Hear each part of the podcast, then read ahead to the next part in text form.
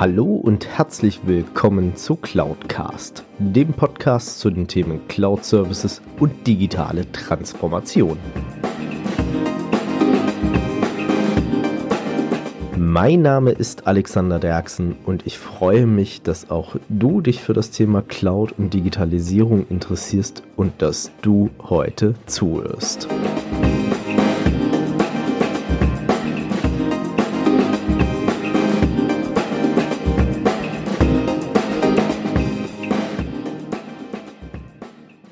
Ja, hallo zusammen. Und letzte Woche habt ihr ja schon Teil 1 des Interviews mit Moritz Neuhaus gehört. Falls noch nicht, schaut entsprechend auf der Plattform eurer Wahl vorbei, beziehungsweise unten in den Shownotes ist es auch nochmal verlinkt, wo ihr Teil 1 hören könnt. Also was erwartet euch in Teil 2? Ähm, ich habe mit Moritz über Disruption gesprochen, über Innovation. Wie hilft mir ein Unternehmensberater in dem Bereich beispielsweise auch? Und ich habe auch meine persönlichen Erkenntnisse herausgezogen und auch eine andere Sichtweise auf Unternehmensberater bekommen. Aber das erfährt ihr natürlich in dieser Folge. Deswegen euch viel Spaß mit Teil 2 des Interviews mit Moritz Neuhaus.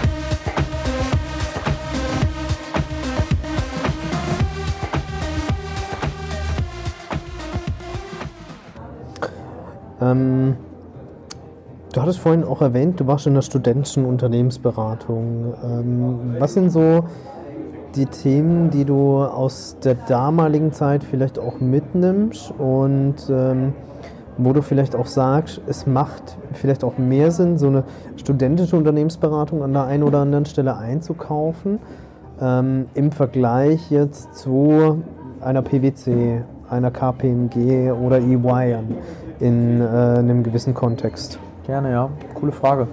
Also, was man sagen muss, ist Stand jetzt bin ich sogar immer noch auf zwei Projekten in der studentischen Unternehmensberatung aktiv. Ich darf da zwei Projekte verantworten. Die sind in Summe äh, sogar schon im sechsstelligen Bereich. Also einfach von der Relation her erstmal ist es vielleicht auch mehr, als man so einem Studententeam anvertrauen möchte. Aber das sind sehr, auch bei mir speziell, langjährig gewachsene Kunden, wo ich einfach sage, wir haben uns da, wir haben uns da reingekämpft. Wir haben uns da äh, von Meeting zu Meeting auf höchster Ebene irgendwo bewiesen ähm, und haben da auch den Rückhalt des Managements mittlerweile. Und das ist ein sehr cooles Szenario erstmal. Aber du hast nach Punkten gefragt, die mir von studentischer Beratung, also die, die man da lernen kann vielleicht erstmal. Mhm. Was ich gelernt habe, ist ganz klar so dieses, dieses strukturelle Herangehen, das Herunterbrechen von Problemen. Ähm, wirklich die, die zahllosen Stunden, die man damit zusammengebracht hat. Und gleichzeitig auch, mit wem man das getan hat. Also ich habe oder hatte das Vergnügen, bei der ältesten deutschen studentischen Unternehmensberatung aktiv zu sein. Das ist Junior Comtech, die sitzen in Darmstadt und die waren vor 30 Jahren die ersten, die das Thema von Frankreich, da kommt die Idee ursprünglich her, nach Deutschland gebracht haben, weil da ein Studierender im Auslandssemester gemerkt hat, ist eine ganz coole Sache. Und der hatte auch dann im ersten Jahr im deutschsprachigen Raum, ähm, damals noch Markt natürlich, aber auch schon, ich glaube, ein Projekt äh, von 250.000 Euro akquiriert und hat dann aus diesem Problem heraus, wie mache ich das jetzt, wie, wie bewältige ich das Projekt, diese Initiative gegründet. Und ähm, man lernt da, oder bei mir war es so durch die, durch die Darmstädter, ich habe BWL studiert, habe ich gesagt, und die Darmstädter an der TU sind extrem technisch versiert. Das heißt, da gibt es viele, äh, viele Maschinenbauer, da gibt es Wirtschaftsingenieure, da gibt es Wirtschaftsinformatiker, reine Informatiker, ähm, auch mal Naturwissenschaftler. Und ich als BWLer war erstmal der Exot da. Und das hat mir extrem gut getan. Das hat mich in manchen Bereichen geerdet, in manchen Bereichen bestärkt. Was ähm, meine verkäuferischen Fähigkeiten angeht, konnte ich die da wirklich stark verbessern. Es hat mir das Selbstbewusstsein zu geben, eine eigene Unternehmensberatung überhaupt erst zu gründen, weil ich da gelernt habe, über ein Jahr jede Woche Projekte reinzuholen für 40, 50 Leute. Ich habe da gelernt, Menschen zu führen. Ich habe da Dinge, die ich heute in einem Geschäftsführer-Coaching an Menschen weitergeben darf, die meine Eltern sein könnten, vom Alter her habe die da wirklich selber gelernt. Ich habe die nicht in einem Buch gelesen, ich habe die selber anwenden können. Und äh, das hilft mir auch heute, meine, meine Leute zu führen. Das hilft mir, äh, ja, auch meinen Wert besser zu kennen, das, äh, ein Projekt zu verkaufen für einen sechsstelligen Betrag.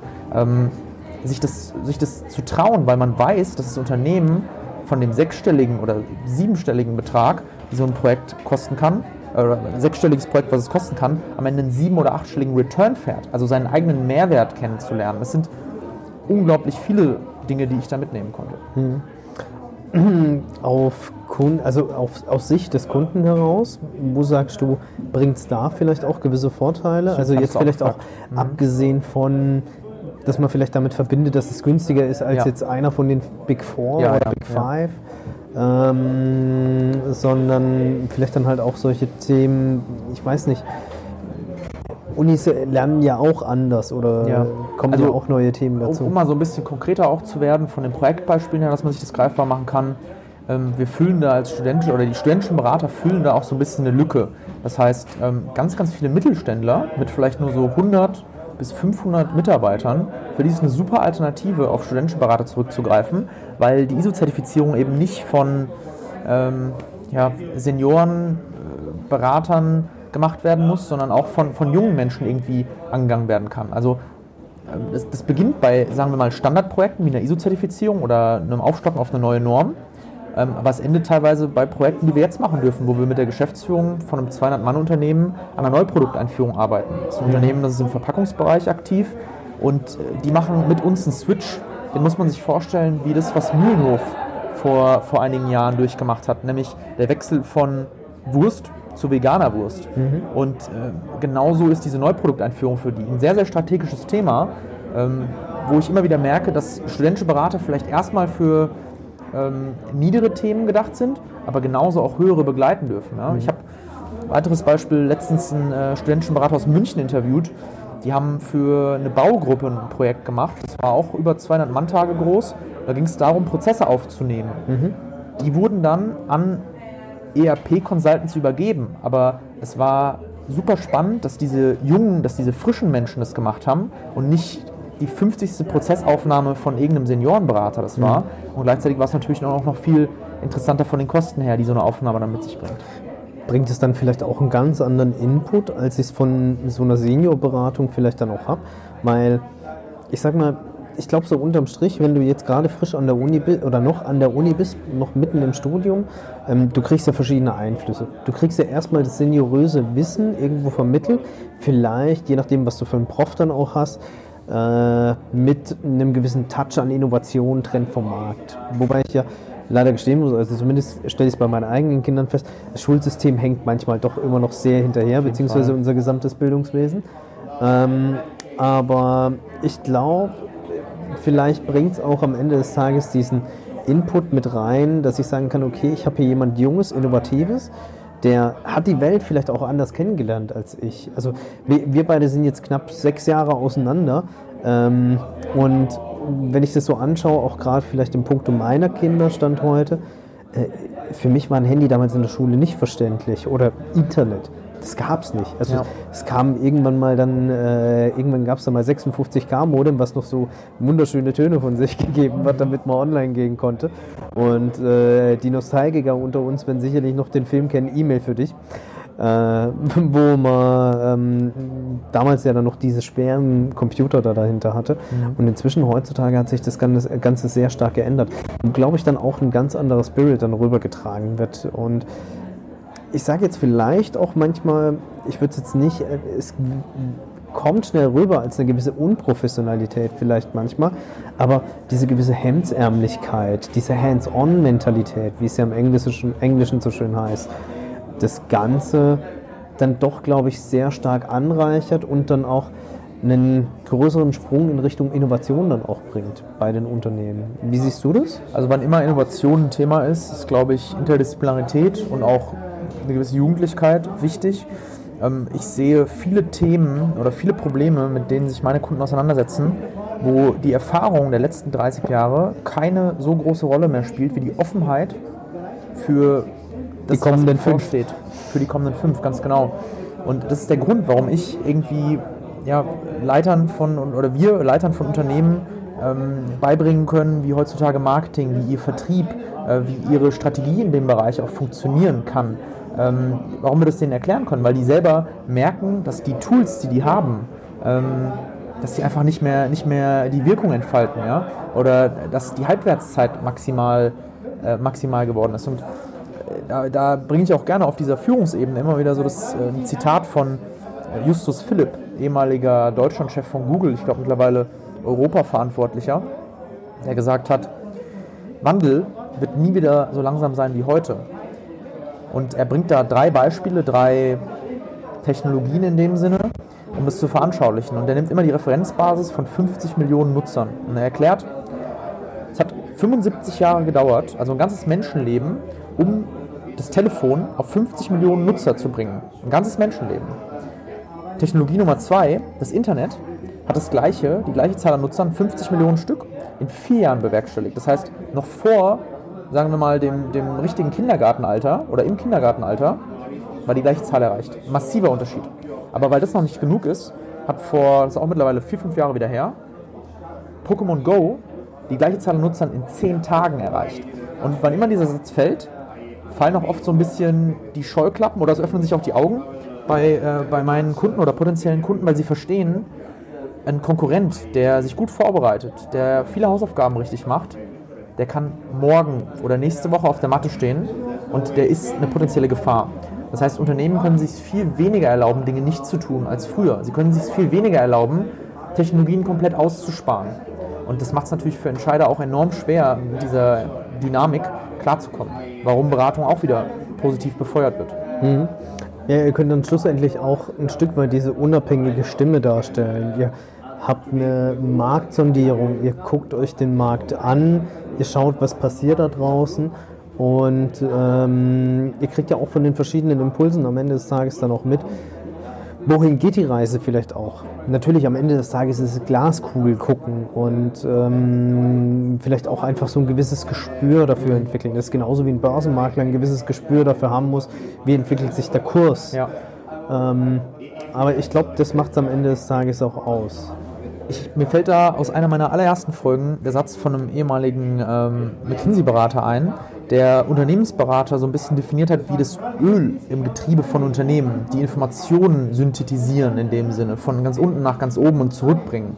Und ich glaube, Unternehmensberater hat sogar noch einen weiteren Kontext, weil er derjenige ist, der zwischen Unternehmen auch zirkuliert und damit für diese Trends empfänglich sein muss. Also Unternehmensberater sind oft die, die Überbringer von solchen Trends.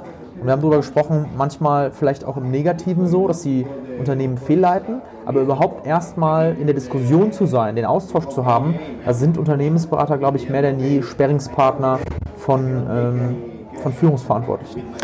Ich, ich glaube auch, das ist so ein bisschen der Punkt. Ähm, also ich weiß, bei vielen Mittelständlern, glaube ich, wird das Thema Unternehmensberatung, auch Unternehmensberater sich einzukaufen, ähm, sehr kritisch angesehen wird aufgrund von hohen Tagessätzen und dergleichen. Um, wir, wir, haben hier gerade eine lautstarke Diskussion im Hintergrund. Mal gucken, wie wir es nachher auf der Aufnahme hören. Ansonsten bitte ich euch da draußen, das schon mal zu entschuldigen. Aber ich hatte schon auf, Aufzeichnungen im, äh, in der Bäckerei, da habt ihr auch regelmäßig die Kasse im Hintergrund gehört. ihr werdet es verkraften. Ähm, aber ich glaube, das ist auch so ein bisschen dann am Ende des Tages der Punkt, wie ich es jetzt gerade schon angedeutet habe, beziehungsweise eingefangen habe. Ähm, ihr müsst euch auch darüber hinaus in Zeiten, wo ihr jetzt nicht beim Kunden seid und mhm. sozusagen keine Leistung faktorieren mhm. könnt, müsst ihr euch weiterbilden. Ja, ihr müsst euch einen Blick über Branchen hinweg verschaffen ja. und dergleichen. Und äh, das, glaube ich, macht es dann auch aus, warum ihr auch so wertvoll dann seid, auch gerade für Mittelständler, weil ihr sozusagen auch so vielleicht so ein verlängerter Research-Arm am Ende des Tages seid, in gewisser Art und Weise, um auch sagen zu können, wo geht die Reise denn hin. Ähm, du hast auch gerade ein sehr spannendes Thema, was immer wieder mit der Digitalisierung mit einhergeht oder zumindest in den Mund genommen wird, ähm, Disruption. Ähm, und ich persönlich bin inzwischen der Meinung, es ist so ein Buzzword, was durch die Lande getrieben wird in vielerlei Hinsicht, ja. was mit Digitalisierung oft verknüpft wird, aber ich persönlich der Meinung bin, ich immer was damit zu tun hat. Ähm, wie stark siehst du den Trend oder dieses Thema da draußen?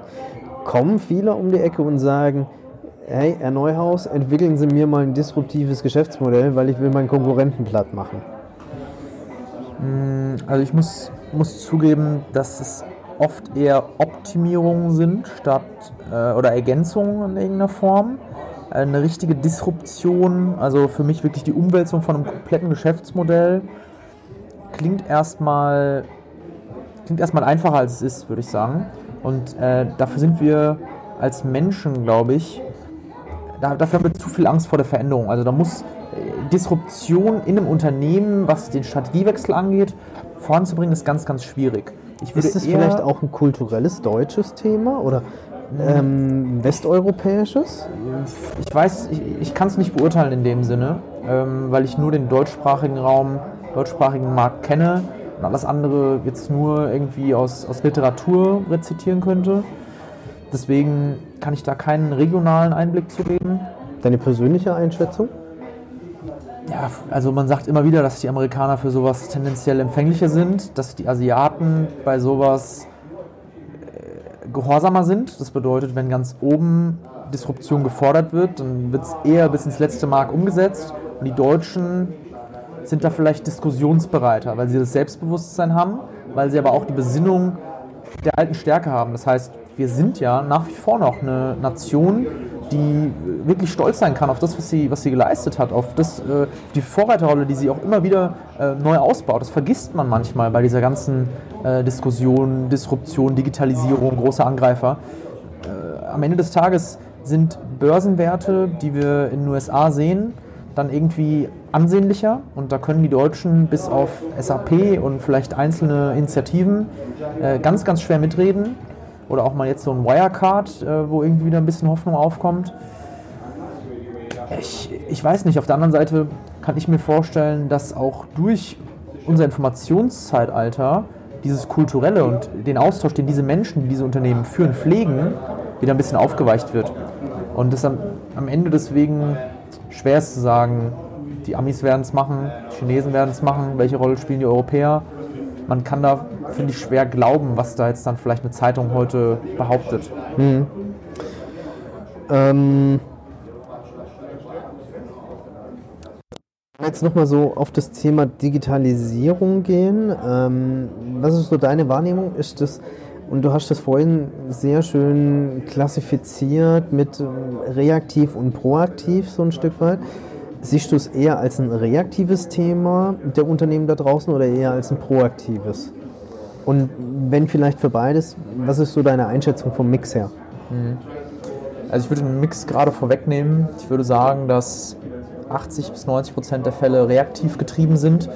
Ähm, dass es wenig, dass man sich in Deutschland oder im deutschsprachigen Raum schwer traut, so einen Vorstoß zu leisten, der jetzt wirklich dann so proaktiv ist, wo man sagt, wir wollen das Ganze jetzt verändern. Ich habe da eher immer so das Gefühl, dass die Deutschen da versuchen, was nachzueifern. Also bestes Beispiel Automobilindustrie ist halt schlichtweg, dass alle Veränderungen, die da jetzt angestoßen wurden und auch den Vorsprung, den man da einfach ganz klar einem, einem Tesla, der irgendwie so schnell kam, äh, wie man sich auch niemals hätte vorstellen können die Jahrzehnte davor, weil Automobilindustrie ja immer so, so hohe Eintrittsbarrieren hatte in jeder Doktor-, Master-, Bachelorarbeit, äh, Five Forces-Analyse, Marktbarrieren gigantisch. Compliance-Vorschriften, Unternehmensgrößen, Marktwerte. Ganz genau. Und plötzlich, ähm, das, das, ist ja dann auch wieder trügerisch. Ne? Auf der einen Seite guckt man dann in die USA und auf der anderen Seite gibt es im Automobilbereich super viele äh, asiatische Firmen, die mit Managementkompetenz aus der alten Welt und frischem Geld aus der asiatischen dann zum Beispiel neu aufwarten ja? und ähm, auch sich weiterentwickeln.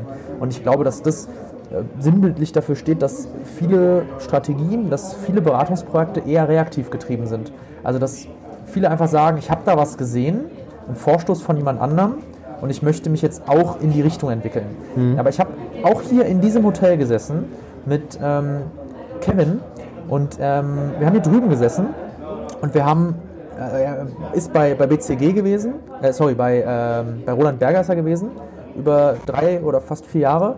Und ähm, er hat auch so ein bisschen erzählt, er war auch im Digitalisierungsbereich unterwegs und er sagt, die Deutschen oder alle anderen können halt einfach nicht mithalten, wenn der Asiate ausspricht, wir wollen die Weltmacht für KI werden. Dann bringt es halt nichts zu sagen, unser Ziel ist es jetzt hier, einen Mini-Nischenmarkt für irgendein KI-Thema zu erschließen. Dann wird es am Ende erschlagen davon, dass die Asiaten auch in anderen Bereichen einfach in anderen Dimensionen denken, dass sie viel, viel größer denken. Wenn wir uns vor Augen führen, dass Deutschland ein Invest in Artificial Intelligence, künstliche Intelligenz, von 3 Milliarden Euro anstößt und die Asiaten im gleichen Zuge das gleiche in E-Sports investieren. Für sagen wir mal, Zentren, wo diese Sportler ausgebildet werden, für Zentren, wo diese Sportler von Physiotherapeuten behandelt werden, also einen, mass einen massiven Vorsprung ausbauen. Und wir überlegen uns auf der anderen Seite, ähm, ja, ob das Ganze kommen wird, machen uns, machen uns, da, machen uns da Sorgen. Ähm, da hat, ja, haben andere Weltmächte, glaube ich, äh, leichteres Spiel. Ja, ich muss gestehen, ich habe ja selber mal für ein japanisches Unternehmen gearbeitet und ähm, so diese verschiedenen Kulturen mitzubekommen, ist ganz spannend und auch interessant. Ähm, bei den Asiaten, gerade auch bei den Japanern, habe ich auch mitbekommen, viel so dieses Thema, ähm, wir stoßen ein Projekt oder ein gewisses Ziel an, wir arbeiten so lange darauf hin, bis wir es erreicht haben. Komme, was wolle. Es gibt eine Strategie, es gibt einen festgelegten Weg und äh, den verfolgen wir bis zum bitteren Ende, sozusagen diese alte Samurai-Kämpfer-Mentalität mhm. auch. Ich als, äh, ich weiß gar nicht, wie, wie, wie nannte man sowas, Clanchef? Ähm, sterbe als letzter auf dem Feld und kämpfe bis zum Schluss und jedes, mit, mit, jedes Mitglied meines Clans tut es bis zum bitteren Ende auch. Und das fand ich sehr beeindruckend und das fehlt vielleicht bei uns manchmal in Deutschland dann auch. Ähm, beziehungsweise im deutschen Kulturraum allgemein gesprochen. Da, kann ich, da fällt mir spontan was ein, weil einer meiner Kunden ähm, hat auch japanische Wurzeln und ähm, aus einem Gespräch mit dem CFO fällt mir da ein, dass er sagt, ja, stimmt vom Grundsatz her. Solche Werte haben wir aber auch mitgebracht über die letzten Jahre. Und die asiatische Jugend oder die japanische in dem Fall sieht genauso plötzlich keinen Sinn mehr darin, 60, 65 Stunden fürs Unternehmen zu arbeiten, sich äh, aus, aussaugen zu lassen. Ähm, gerade weil diese mediale Welt auch denen irgendwie andere Sachen prophezeit. Hm. Ja, ich glaube, was ich bei uns vielerlei leider festgestellt habe, ist, wir diskutieren Sachen zu Tode oder versuchen sie zu overengineeren. Was ich einen wunderschönen Begriff einfach finde gerade im Zuge des Kontexts Digitalisierung, Disruption. Ähm, wir machen uns viel zu viele Gedanken, vielleicht manchmal, gibt es den Markt, ist es ein Produkt für den Markt und dergleichen, während hingegen ein anderer dann anfängt und einfach macht und beginnt. Und ähm, das ist ja auch so ein bisschen der Punkt. Viele große Unternehmen und Konzerne haben sich auf dieses Thema Startup oder Startup-Kultur gestützt gestürzt und regelrecht versucht irgendwie zu adaptieren. Man hat dann erstmal, so war zumindest meine Wahrnehmung, vielleicht kannst du mir da ein anderes Bild geben. Ähm, man hat versucht, sich diese Schlankheit, diese Effizienz, jeder macht irgendwie alles, äh, methodisch anzuschauen und erstmal anzueignen und hat es versucht, auf so ein Konzernmonster irgendwie überzustülpen, wo natürlich auch viel Politik an äh, vielen Stellen mit reinspielt. Mhm. Da hat man festgestellt, es hat nicht irgendwie funktioniert und ähm, ist dann hingegangen, hat Startups gekauft. Hat dann den Fehler gemacht, hat die integriert. Mhm. Ähm, und es ist ja auch so, Digitalisierung, Disruption, erlebe ich auch viel, wird mit diesem Thema Startups in Verbindung gebracht. Ähm, was siehst du, was machen die anders? Was macht die vielleicht auch so erfolgreich? Und äh, warum besteht da auch so eine gewisse Gefahr da dahinter, wenn man sich auf alle Startups da draußen irgendwie stürzt, wenn man vielleicht auch sagt, okay, ich sehe da das nächste große Investment da dahinter. Fand ich auch, erinnert mich an so eine Geschichte, wir hatten es ja vorhin mal kurz äh, auch in unserem Vorgespräch, wo du mich auf meine Blockchain-Folge mit äh, Joe Martin noch drauf erwähnt hast. Ähm, der mir erzählt hatte von äh, einer Limonadenfirma in New York, die sich irgendwann umgetauft hat auf äh, Blockchain Company und ja. der Börsenwert ist ums Dreifache gestiegen. Nur weil sie Limonade herstellen und die Firma umbenannt haben. Ich glaube, so ein bisschen kann man das auch mit dem Thema Startup vergleichen. Also unterm Strich, was siehst du, was machen die anders, was macht die vielleicht so erfolgreich und so attraktiv? Also ich glaube erstmal, dass man so diese Grundpole verstehen muss, wenn man jetzt diese Start-up ähm, großer Player-Diskussion führt, weil auf der einen Seite liegt natürlich maximale Flexibilität, wirklich die kürzesten Entscheidungswege, die man sich vorstellen kann. Und auf der anderen Seite liegt halt das Geld. Ja, es liegt einfach Geld, es liegt äh, Struktur, es liegt ähm, Erfahrung über Jahrzehnte. Und es ist sowohl als auch. Ja, der eine will, will die Flexibilität von dem einen, aber der andere will das Geld von dem anderen am liebsten. Also das, sind ja, das ist ja eine Bipolarität in dem Sinne.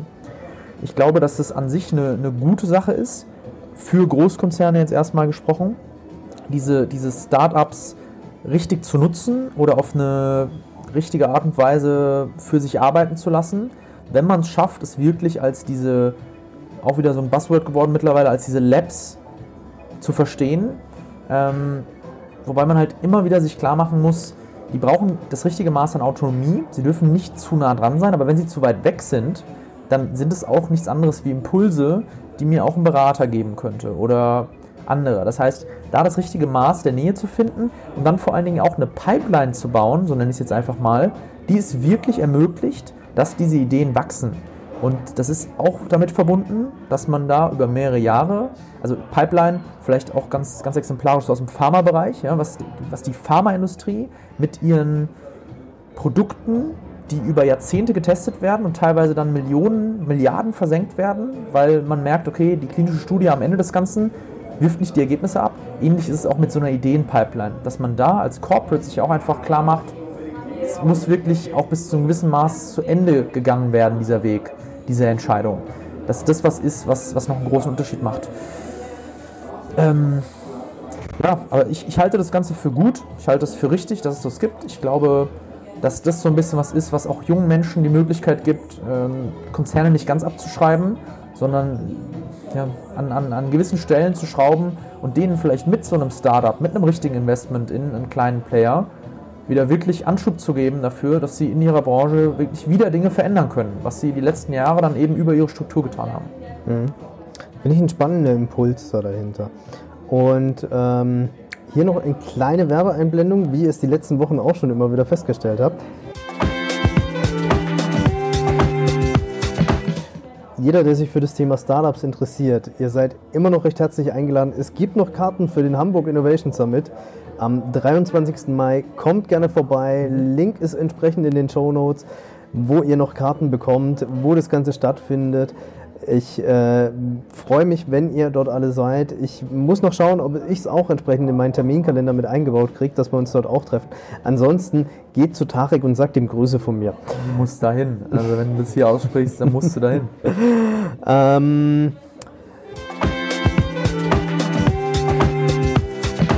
Unterm Strich ähm, kann man sagen, Unternehmensberatung ist ein Punkt für viele da, da draußen. Das heißt für große Unternehmen, aber auch für die kleinen. Und ähm, was ich persönlich mitnehme, ist im Zuge von der Digitalisierung, man kann sehr viel von euch mitnehmen. Sehr viel Erfahrung, sehr viele Ideen und auch sehr viel Steuerung, wie du es ja auch schlussendlich gesagt hast, im puncto Projektmanagement. Ähm, und äh, das Ganze einfach bis zum Ende zu führen dann auch und auch jeden Schritt mitzunehmen, der dazu notwendig ist. Ähm, Dafür vielen, vielen herzlichen Dank. Wenn man natürlich jetzt mehr über dich erfahren möchte, lieber Moritz, wo kann man das tun? Wo kann man dich finden? Wie kann man mit dir in Kontakt treten? Und äh, wenn man sagt, hey, das, was der Moritz so erzählt hat und was er auch in seinem Podcast In Up Out berichtet, der auch natürlich in den Shownotes verlinkt ist, ähm, möchten mit dir zusammenarbeiten. Wie kann man dich finden? Wie kommt man an dich kann mich finden? Ja, ganz einfach. Also mittlerweile muss man da eigentlich nur noch bei Google Moritz Neuhaus Unternehmensberatung eingeben. Dann findet man verschiedene Wege. Man findet mich bei, bei iTunes als Podcast, bei Spotify als Podcast.